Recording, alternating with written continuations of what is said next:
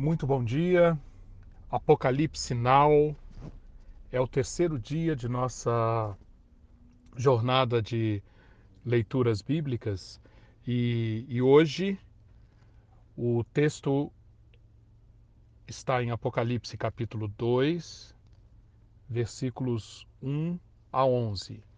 As duas cartas, as primeiras duas cartas que foram escritas para a igreja de Éfeso e a igreja de Esmirna. Quero lembrar da importância de, ao ler estas cartas, você buscar se colocar no lugar dos destinatários da carta. Que você use a sua imaginação e, e coloque-se no lugar de alguém que morava na cidade de Éfeso, fazia parte daquela comunidade e recebeu a revelação de Deus sobre Jesus Cristo, visando preparar o seu povo para os últimos dias. Colocando-se nesta situação, você poderá assimilar muito mais, muito melhor, a mensagem que está sendo revelada sobre Jesus Cristo nestas duas cartas.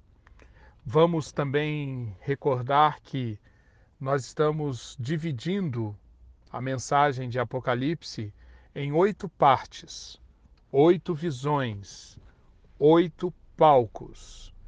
E nesses capítulos 2 e 3, estamos sendo apresentados à primeira cena. É uma cena que se passa num palco aqui na Terra. O palco é a região da Ásia Menor, onde sete igrejas existem, e ali, naquele palco, Jesus apresenta para o apóstolo João sete cartas. E essas sete cartas, no seu conjunto, formam um retrato bem completo, bem abrangente do que significa seguir a Jesus, comprometer-se com Ele, viver no reino dele, viver preparado para encontrar-se com Ele, reconhecendo os desafios e, ao mesmo tempo, as imensas oportunidades trazidas por esse relacionamento vivo com Yeshua, o Messias.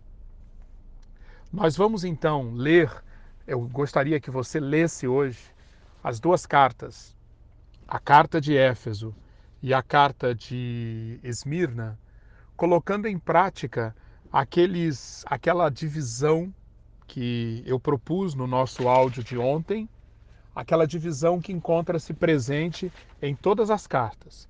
Primeiramente, um texto apresentando o caráter de Jesus Cristo.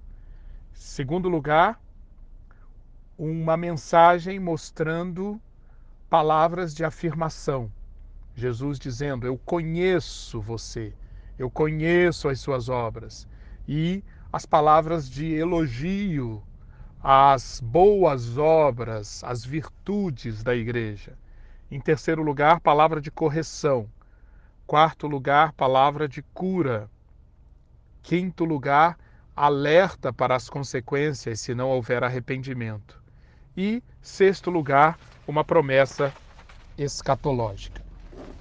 Nós aplicando então essa divisão na carta na primeira carta, carta para a igreja em Éfeso, o que, que nós vemos?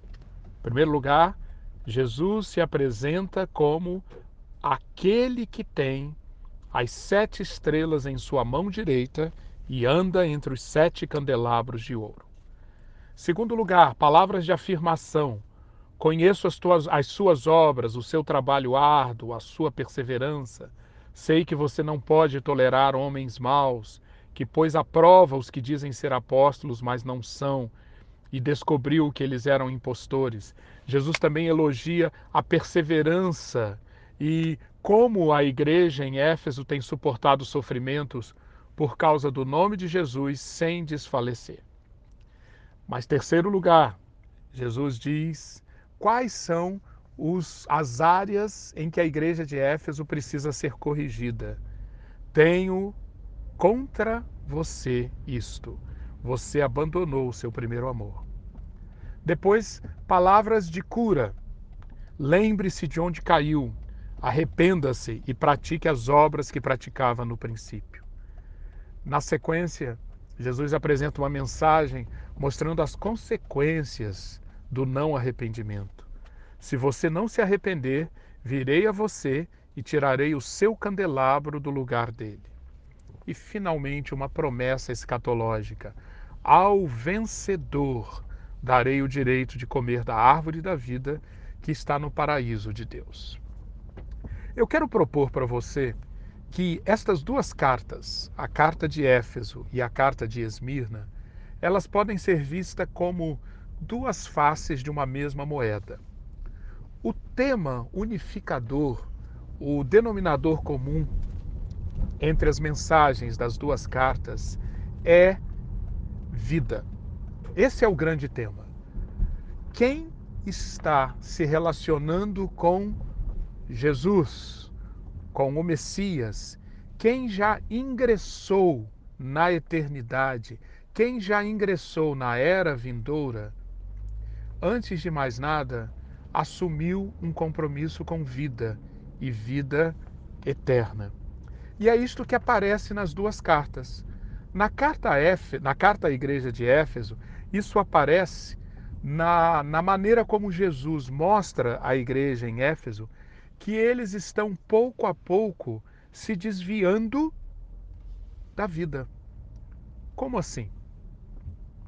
Jesus mostra que é uma igreja com obras dignas de apreciação, muitas obras. Se olhadas no lado exterior, do lado externo, a vida da igreja de Éfeso era uma vida repleta de boas obras, trabalho árduo, perseverança, não, não toleravam homens maus, suportavam sofrimento por causa do nome de Jesus. Mas, quando olhada do lado de dentro, quando olhada no seu coração, na sua intimidade, a igreja de Éfeso apresentava uma tremenda área para ser corrigida. Estava faltando o amor. Ela estava se desviando, nas palavras de Jesus, estava se desviando do primeiro amor. E qual a relação entre amor, o amor ágape, o amor doação incondicional e vida? A relação é dada, por exemplo, na carta escrita pelo próprio João, a primeira carta dele, capítulo 3, versículo 14 sabemos que já passamos da morte para a vida. Por quê? Porque amamos nossos irmãos. Quem não ama permanece na morte. Quando a igreja de Éfeso, Éfeso estava aceitando, pouco a pouco, o abandono do primeiro amor, na prática, isso estava significando que ela estava se afastando do caminho da vida, da vida intensa, da vida frutífera, da vida de desfrute, da, da intimidade com Deus, da plenitude de Deus, da presença de Deus. E é muito interessante que Jesus usa o termo primeiro amor. Vocês estão abandonando o primeiro amor. O primeiro aqui tem o sentido de primícias, aquilo que é o original, aquilo que aparece no início, aquilo que está cheio de vitalidade.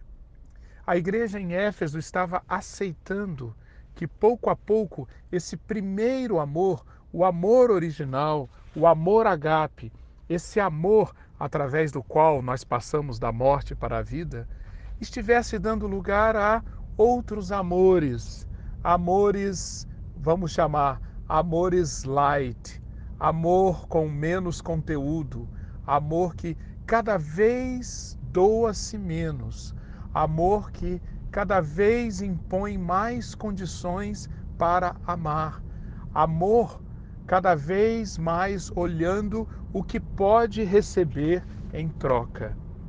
Esses são os amores que podem suceder o primeiro amor.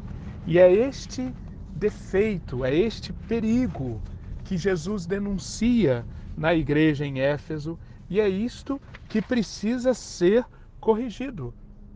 Por quê? Depois de um tempo, a luz que emana de quem ama, a luz que provém de uma vida ou de uma igreja comprometida com a vida e com o amor, essa luz vai se apagar. E é muito interessante também como no, na promessa que Jesus faz, a promessa escatológica, como que essa promessa está repleta dessa ideia de amor e vida. Ao que vencer as seduções do falso amor, ao que vencer as atrações da morte, darei o direito de comer da árvore da vida que está no paraíso de Deus. João usa uma figura extraída lá de Gênesis. Gênesis, no início, quando apresenta a criação original de Deus, mostra o ser humano sendo colocado num paraíso, no centro do paraíso, a árvore da vida. E o ser humano tendo permissão, recebendo até o estímulo para comer daquela árvore da vida. E se isso tivesse acontecido, se o ser humano tivesse aproveitado o paraíso para a função para a qual ele foi criado, que é o desfrute da presença de Deus e o, o ingressar num projeto de adquirir cada vez mais semelhança com Deus, transformando isso numa vida que ama o próximo, ama a natureza, o ser humano tinha isso diante de si. E isso estava representado naquele fruto da árvore da vida. Mas o que, que nós escolhemos? O que, que o ser humano escolheu? Escolheu virar as costas para a árvore da vida e escolheu o fruto do conhecimento do bem e do mal. Ao virar as costas para o fruto da árvore da vida, o homem, o ser humano, estava fazendo esse caminho de sair da vida para a morte, que significa deixar de amar, porque quem não ama é que permanece na morte. Então, esse é o quadro, é um resumo do quadro da carta à igreja de Éfeso, que eu quero reforçar o convite para que você leia, leia esta carta. Mas a segunda carta também tem muito a ver com essa questão da vida. Só que, como eu mencionei, é o outro lado da moeda. A carta Esmirna toca no outro lado da, da moeda da vida. Qual é o outro lado da moeda? O medo da morte. Sim. Se nós queremos viver comprometidos com a vida, se nós queremos viver escatologicamente, se nós queremos permitir que o governo do Senhor da vida se instaure em nós, nós precisamos perder o medo de morrer. E a igreja de Esmirna foi uma igreja profundamente testada nessa questão de medo da morte, porque tudo indica que Esmirna foi uma das cidades em que a perseguição sistemática aos cristãos aconteceu de maneira mais precoce. A, a, em Esmirna, para vocês terem uma ideia, há o registro de que poucos anos depois da carta a Esmirna ser escrita, no, por volta do ano 90, é, houve um, uma perseguição e o bispo da igreja de Esmirna, chamado Policarpo, ele foi martirizado. O martírio de Policarpo tornou-se uma obra que até hoje está disponível para nós, muito famosa ah, na antiguidade cristã, mostrando como que esse homem, Policarpo, testemunhou da sua fé em meio a um tremendo martírio. Pois bem, o que, o que Jesus está dizendo para a igreja de Esmirna é, em primeiro lugar, eu sou o primeiro e o último que morreu e tornou a viver. Perceba como Jesus está mostrando o seu caráter repleto de vida e uma vida que não teme, que de maneira alguma pode ser abalada pela morte. Jesus diz para a igreja de Esmirna: Conheço suas aflições, sua pobreza, mas você é rico. Conheço que você está atacada, que você está ameaçada por, pela blasfêmia dos que se dizem judeus, mas não são. Na realidade, a sinagoga a qual esses judeus pertencem é a sinagoga de Satanás. Então, a igreja de Esmirna é uma das duas igrejas que não recebem nenhuma palavra de correção. É só elogio, é só palavra de afirmação. Em meio a tudo isso, Jesus diz: não tenha medo do que você está prestes a sofrer. E o sofrimento, a prisão, a provação, a perseguição estava prestes a chegar. Jesus então instrui a sua igreja para a importância de não ter medo de morrer. Seja fiel até a morte, e você receberá a coroa da vida. A promessa escatológica, então, para a igreja de Esmirna é: o que vencer, o que for submetido a provações, tribulações, sofrimentos, ameaças de morte, e não ceder às tentações e, ter, e tiver medo da morte, este de modo algum sofrerá a segunda morte, que é a morte do incrédulo, que é a morte daquele que viverá para sempre afastado de Deus. Essa é a promessa, esse é o, a, o, o dom escatológico que é prometido à igreja de Esmirna. Assim, eu quero sugerir que você, nesta quarta-feira, dedique o seu dia a ouvir essas palavras de Jesus como se fossem dirigidas a você e permitir que essas palavras façam como que um, um scanning, uma radiografia da sua vida. Será que na sua vida está se instalando pouco a pouco o desvio do primeiro amor?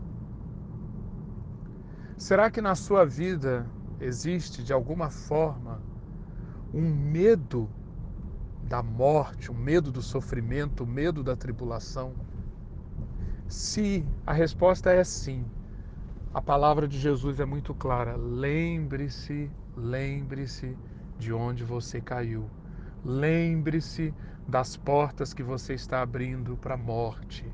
Lembre-se das opções que você fez, que são opções que negaram a vida. Arrependa-se, arrependa-se. E você, como vencedor, receberá a coroa da vida. Receberá, de modo algum você sofrerá o, do, o dano da segunda morte.